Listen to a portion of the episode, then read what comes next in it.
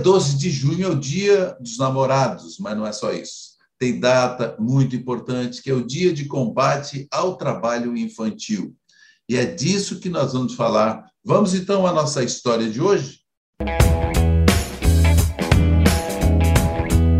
Eu começo pela minha audiodescrição. Eu sou um homem branco, 1,80m, e tenho barba e cabelos grisalhos. Estou com fone de ouvido, headset preto e camisa preta.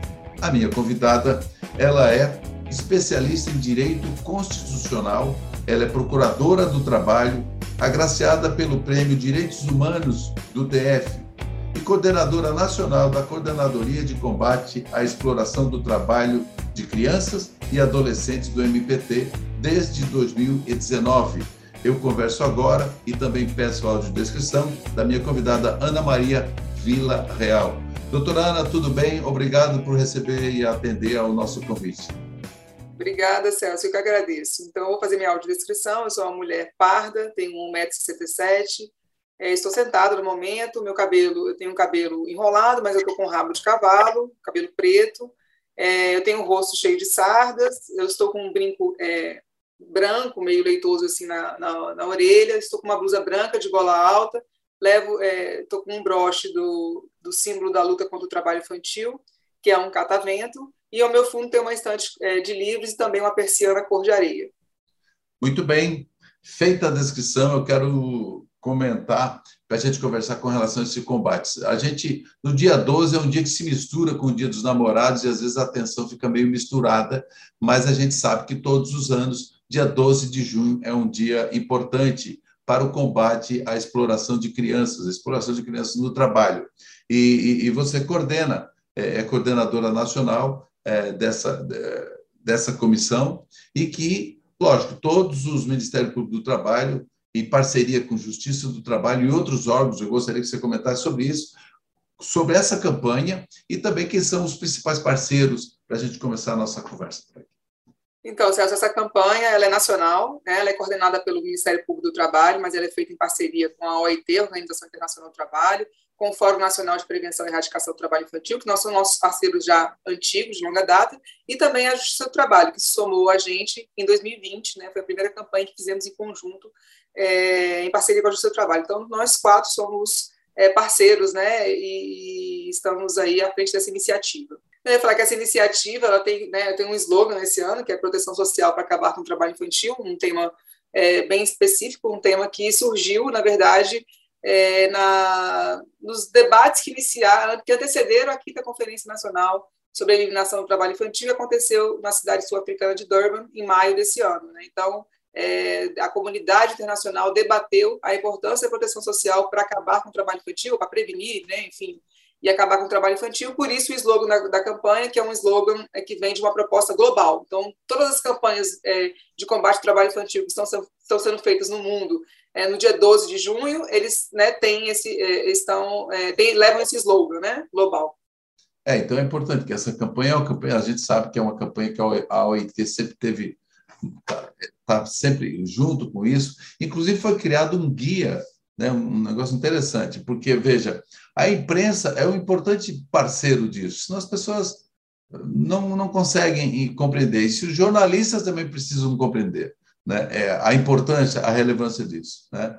E foi criada até uma parceria de, do MPT, a ANDI e também a OIT para criar um guia para jornalista, um guia de informações, enfim, para jornalistas. Eu gostaria que você falasse disso também, que é muito importante, e ele vai estar na descrição do vídeo também, eu vou colocar o link lá.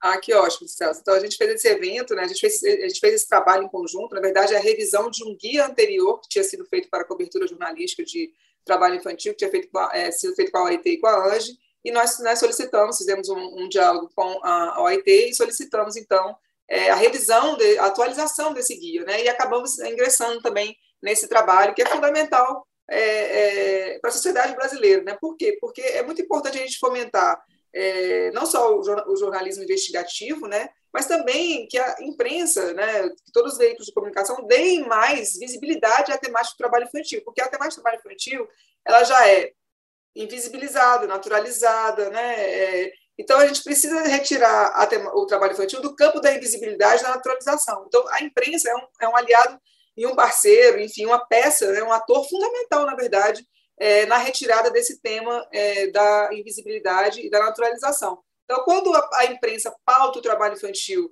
é, com frequência, com preocupação, mostrando, é, sensibilizando a sociedade, mostrando os efeitos, os efeitos nocivos do trabalho infantil, isso a gente está dando um passo né, para é, é, um passo dentro do enfrentamento ao trabalho infantil, porque por isso que a gente trabalha com campanhas no dia 12 de junho, é, ou campanhas ao longo do ano todo, para conscientizar a sociedade, mostrar que trabalho infantil é violação de direitos. Né? Ela não pode ser, o trabalho infantil ele não pode ser encarado como é, uma, um meio de prevenção de outras violações de direitos. Então, assim, ó, a criança é, é, trabalha porque ela precisa é, é, comer, a família precisa comer, ou está passando fome, está passando necessidade, ou enfim. Não, se ela está precisando, está passando fome, está iminência, na iminência de passar fome, ou está, a família está em situação de vulnerabilidade socioeconômica, aquela, aquela criança está em situação de violação de direitos. Ela, aí, outro adágio popular, é melhor trabalhar do que roubar, é melhor trabalhar do que se drogar. Então, se a criança está, se a criança ou adolescente estão na infracionalidade, trajeto, da trajetória infracional, ela também está em situação de violação de direitos, ainda que seja ato infracional e ela seja responsabilizada por isso. É, ou, se a, a, a, é, a criança está em situação, o adolescente em situação de drogadição, ela está em situação de violação de direitos. As, as pessoas precisam compreender que o trabalho infantil é uma violação de direitos que não pode ser concebida como um caminho para prevenir outras violações de direitos. Né? Então, entendi, entendi. Eu, eu, eu, sempre falo, a gente só, só tem um caminho para a criança e adolescente do Brasil, é o caminho da dignidade, é o caminho dos direitos fundamentais. Não existe outro caminho. E esse caminho, Celso, é importante a gente estar aqui conversando, eu te parabenizo pelo programa, porque assim, ó, o, esse caminho assim, ó, é melhor trabalhar do que roubar, é melhor trabalhar do que se drogar, é melhor trabalhar do que ficar à toa, ele é um caminho muito visto para criança negra e periférica, para criança Mas é o seguinte, mas é o seguinte, ah. Ana, nós vamos fazer o seguinte, Ana Maria, nós vamos fazer, vamos levar para o próximo bloco, a gente já encerra o primeiro bloco, esse primeiro ah. bloco, e a gente volta exatamente para continuar daí, onde a gente parou, tá? Nós vamos a um breve intervalo e a gente volta já já. Eu estou conversando com Ana Maria Vila Real, que ela é procuradora do trabalho e coordenadora eh, nacional da Coordenadoria eh, de Combate à Exploração do Trabalho de Criança e Adolescente. A gente volta já já.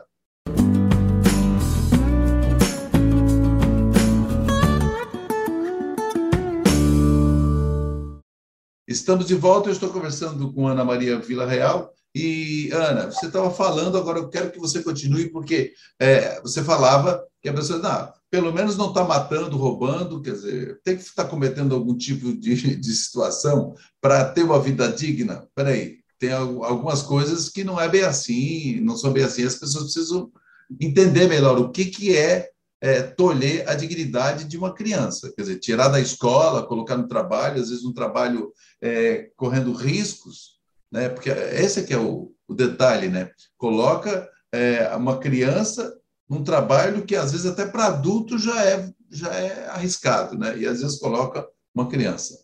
Mas continua dali, que realmente estava interessante.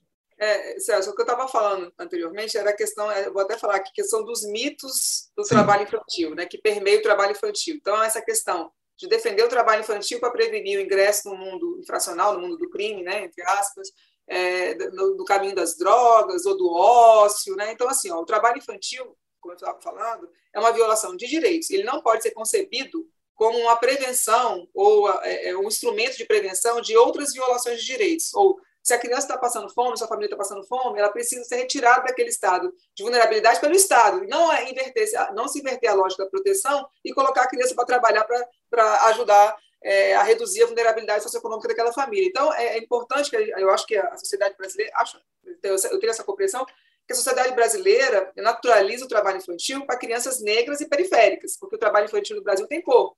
66% do trabalho infantil é, né, está composto de crianças é, é, negras, pretas ou pardas. Né? Então, é, a, nós temos uma sociedade é, racista, uma sociedade que, que, nega o racismo, obviamente, eu sei, mas uma sociedade classista que acha que para o pobre o caminho é esse, o caminho da violação dos direitos, quando, na verdade, crianças e adolescentes são sujeitos de direitos pela Constituição Federal, pela Convenção sobre os Direitos da Criança, pelo Estatuto da Criança e Adolescente, são, direitos são, são titulares de direitos fundamentais à vida, à educação, à profissionalização, à convivência familiar, à convivência comunitária. Então, a criança precisa de exercer esses direitos, né, ter esses direitos é, assegurados para poder ter um desenvolvimento pleno, integral, harmônico e sadio, que apregou a Convenção sobre o Direito da Criança. Então, Trabalho infantil não é caminho para nenhuma criança, né? Nenhuma criança, não importa é, a, o gênero, a, né, a cor, não importa a classe social. O, ca, o caminho é o da dignidade, é o do, é da educação, da educação integral, da alimentação, da moradia, do lazer, do acesso à cultura, do esporte. Esse é o caminho de toda e qualquer criança no nosso país, deve ser, né?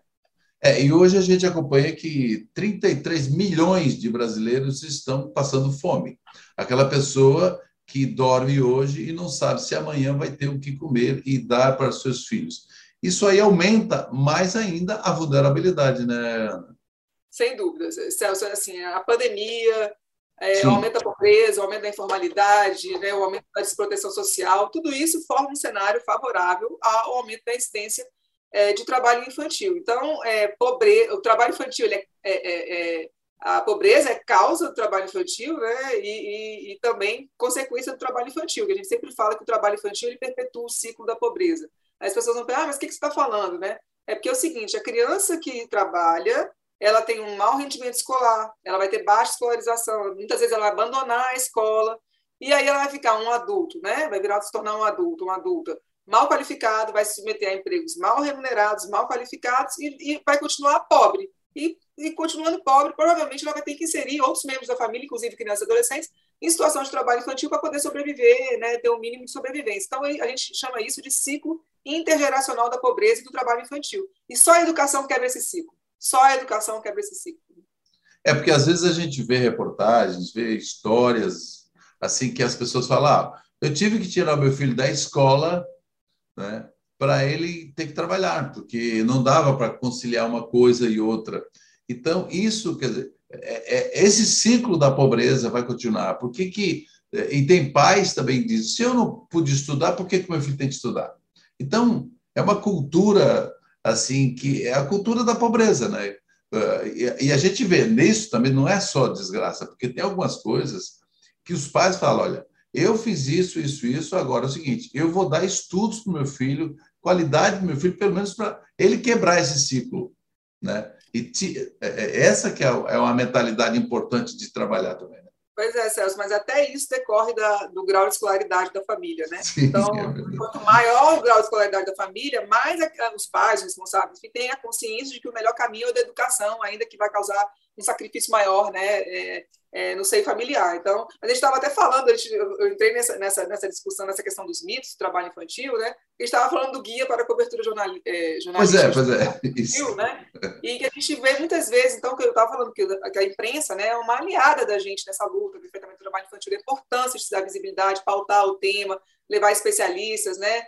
É, e também é, é, é, acabar com essa visão equivocada assim, de, algum, de alguns veículos, ou alguns jornalistas, enfim, comunicadores, é, de que trabalho infantil é um, é um heroísmo ou uma superação. Né? Então, nossa, fulano ou morreu trabalhando. Outro dia tem um ciclista de é, aplicativo, de entrega por aplicativo, né, que faleceu às 10 horas da noite, atropelado lá em São Paulo, na, na capital, São Paulo capital. E aí, vários veículos de comunicação, nossa, ele estava trabalhando, fazendo, tirando dinheiro extra, ele teve um, acabou de ser pai, o filho dele é pequeno, como se fosse um ato assim, de superação, de heroísmo aquele adolescente tinha 17 anos, estava trabalhando em horário noturno, que é proibido, numa atividade totalmente proibida, que é a atividade é, nas ruas, né? Essa entrega por aplicativo é proibida para para. Correndo todos os riscos, tipo. Tanto é que ele foi atropelado, foi atropelado né? Então, assim, só para ilustrar que a, a, a, alguns veículos trataram como uma história de superação, né? E, e na verdade, aquilo era trabalho infantil, não se pautou a questão do trabalho infantil. E a gente tem, aí só evidencia, ele tinha 17 anos, mas a gente tem vários casos, né? Ele é, ele, ele é pessoa, 17 é, anos ainda é considerado pessoa em peculiar condição de desenvolvimento, a Convenção sobre os Direitos da Criança considera toda e qualquer pessoa com menos de 18 anos pessoas em peculiar condição de desenvolvimento. Menos de, seja, menos de 18. Menos de 18. Então, informação, né? Todo o seu corpo, todo o seu psicológico, né? então, então todos os sistemas respiratório, é, digestivo, é, o, a, a, a coordenação motora, está tudo em desenvolvimento, né? Na, na, pessoa até com 18 anos. Então, é, as pessoas têm que compreender que trabalho não é. Criança e adolescente não são mini adultos, né? Trabalho é, é, é, afeta o mundo do adulto. Porque, assim, ó, o trabalho é complexo para adultos. Nós que somos adultos, a gente sabe que a gente vivencia né? questões de, muitas vezes, assédio sexual, assédio moral, violência psicológica no trabalho. Adolescente não tem estrutura para isso, ele não não, ele não, ele está em formação. Ele, a, a, a, vivência própria da infância e adolescência é a escola, é o lazer, é o esporte, é o estudo, porque estudar não é só frequentar a escola, né? Então, eu acho que as pessoas precisam compreender isso, que crianças e adolescentes morrem trabalhando. E os dados que nós temos é, no, no, Ministério da Saúde são subnotificados. Né? Então, assim, trabalhar nas ruas leva atropelamento. Não, são, não são poucos os casos de atropelamento, não. E tem um outro ponto, César, não sei se vai dar tempo de falar Pode nessa falar. rodada, Pode falar. rodada, mas é que assim, ó, tem gente que acha que, que estar com o pai e com a mãe é sinônimo de proteção. Então, ah, tá trabalhando, tá trabalhando na rua como ambulante com o pai e com a mãe, tá trabalhando não sei aonde com o pai e com a mãe. Primeiro que estar com o pai, com a mãe, com a família, não necessariamente significa, né, é, significa proteção. Vide os casos de abuso sexual, que 70% dos abusos sexuais são de natureza intrafamiliar, ou seja, cometido por pessoas da família, padrastos, pais ou outras pessoas da família. Então, estar na família não significa que está protegido. Muito menos que aquela família saiba, saiba gerenciar um meio ambiente de trabalho, saúde e segurança do trabalho. Então, eu um, eu vou dar um exemplo de um caso que chocou o Pará, eu lembro, acho que foi no início do ano passado um adolescente de 14 anos, que o pessoal já, a sociedade já acha que já está já tá apto a trabalhar, né? É, com seu pai numa serraria, ele estava colocando a madeira na máquina, escorregou e caiu sobre a serra elétrica teve o corpo partido ao meio.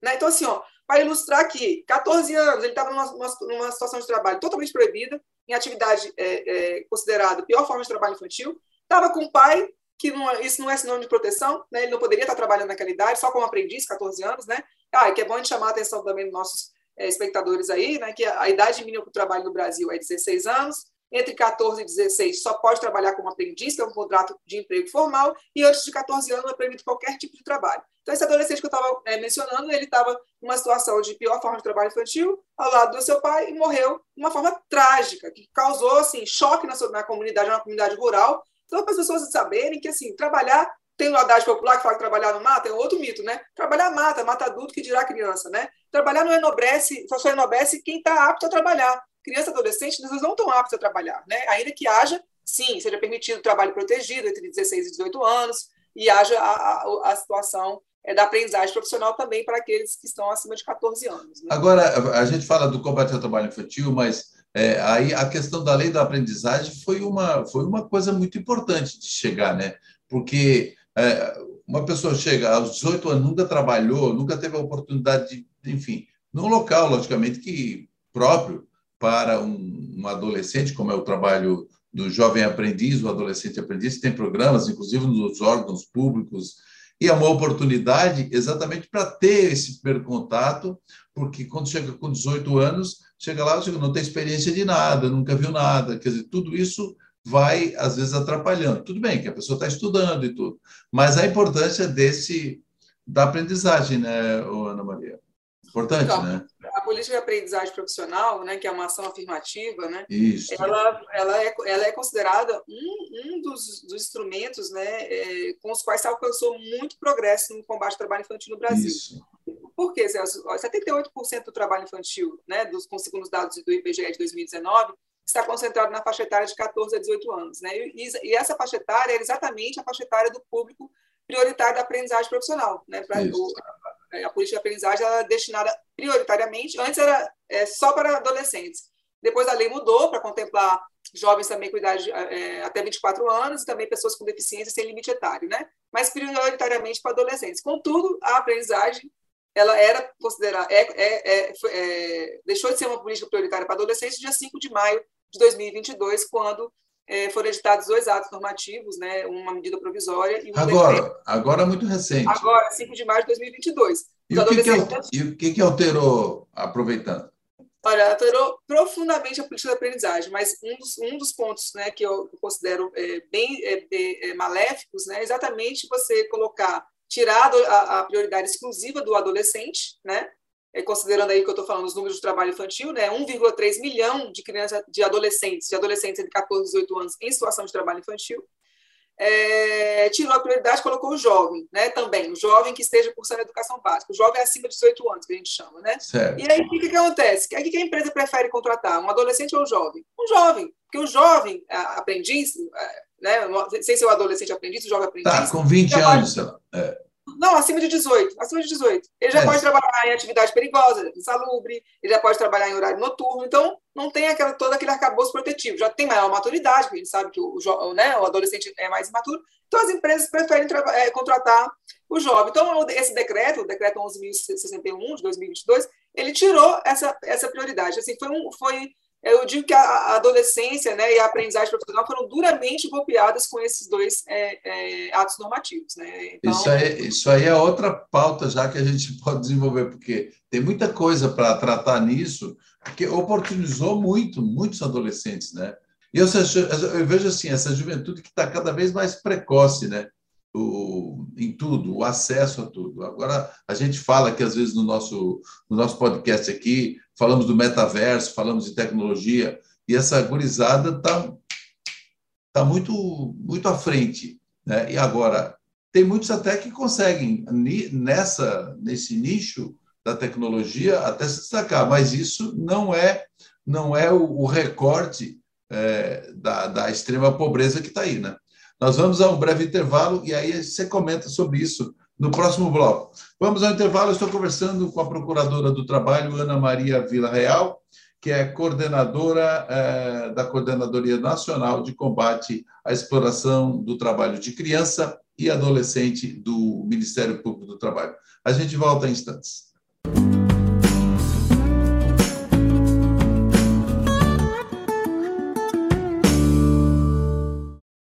Estamos de volta para o terceiro e último bloco e a pauta do programa de hoje é o combate à exploração do trabalho de crianças e adolescentes no Brasil.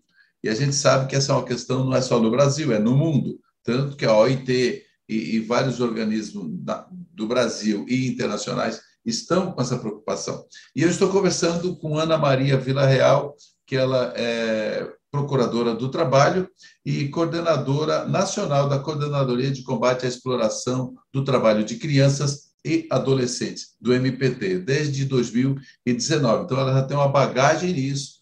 Né?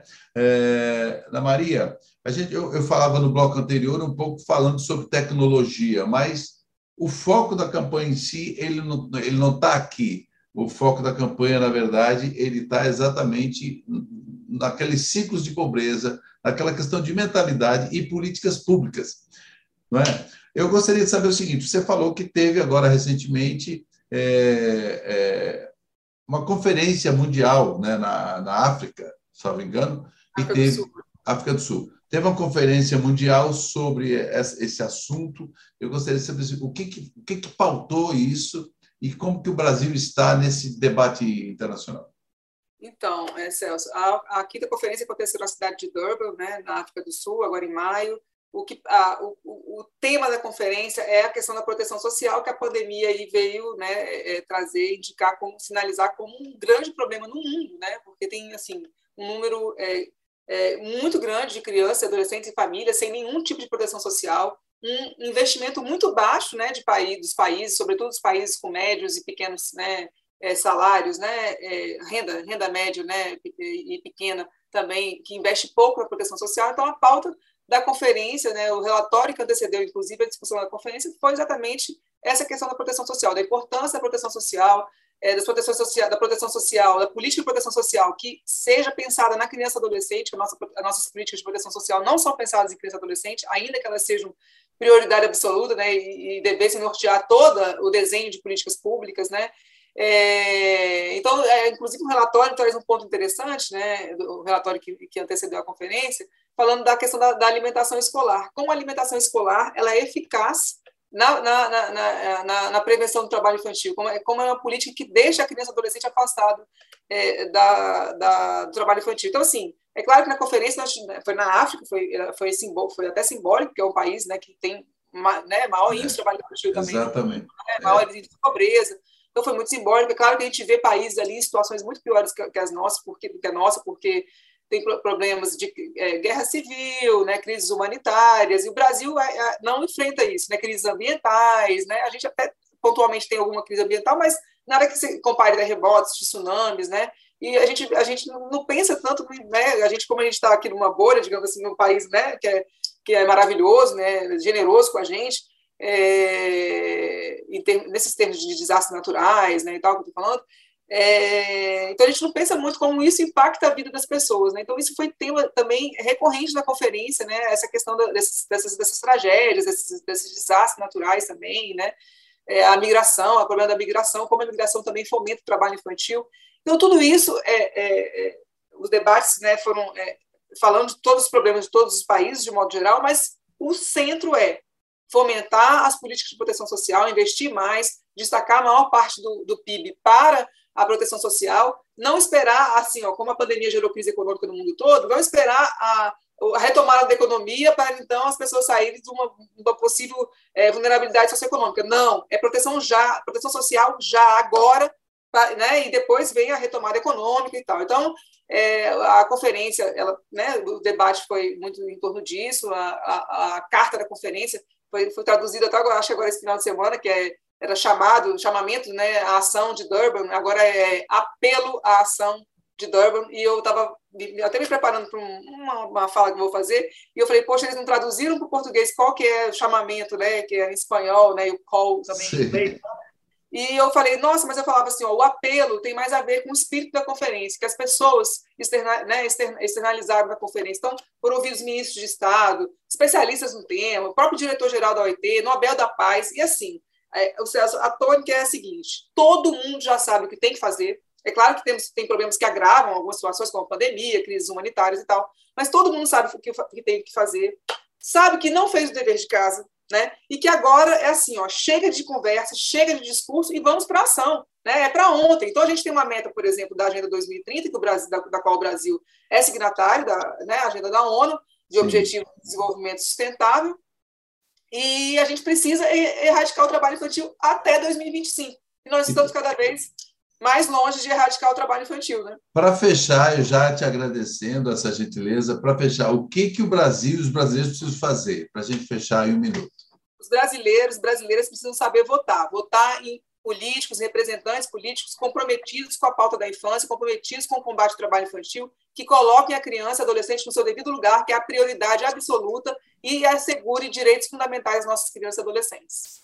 É importante assegurar tudo isso agora, porque o, o Brasil não é o país do futuro, é o presente já, porque a gente já ouvia isso quando era criança. Então a gente precisa tomar pé da coisa e dizer que política, sim, a gente precisa discutir política nesse país. Não é verdade? É verdade isso. Bom, obrigado, é, obrigado pela gentileza aqui, viu, Ana? Obrigada a você. Muito parabéns por estar pautando essa temática importante. Obrigado, obrigado também. A gente sabe que a nossa audiência também, o pessoal pede pautas assim, e essa pauta eu achei muito importante, ainda mais agora, todo mundo festejando o Dia dos Namorados, quando, na verdade, em 12 de junho tem uma data muito importante que também é essa. Eu conversei com a Procuradora do Trabalho, Ana, Mali, Ana Maria Vila Real, que ela é especialista em Direito Constitucional, Procuradora do Trabalho e coordenadora da Coordenadoria Nacional de Combate à Exploração do Trabalho de Criança e Adolescente. Obrigado pela sua audiência e acompanhe aqui no nosso QR Code o nosso canal do YouTube e os links que ela falou aqui estarão na descrição do vídeo e siga nas nossas redes sociais. Obrigado e até o próximo encontro.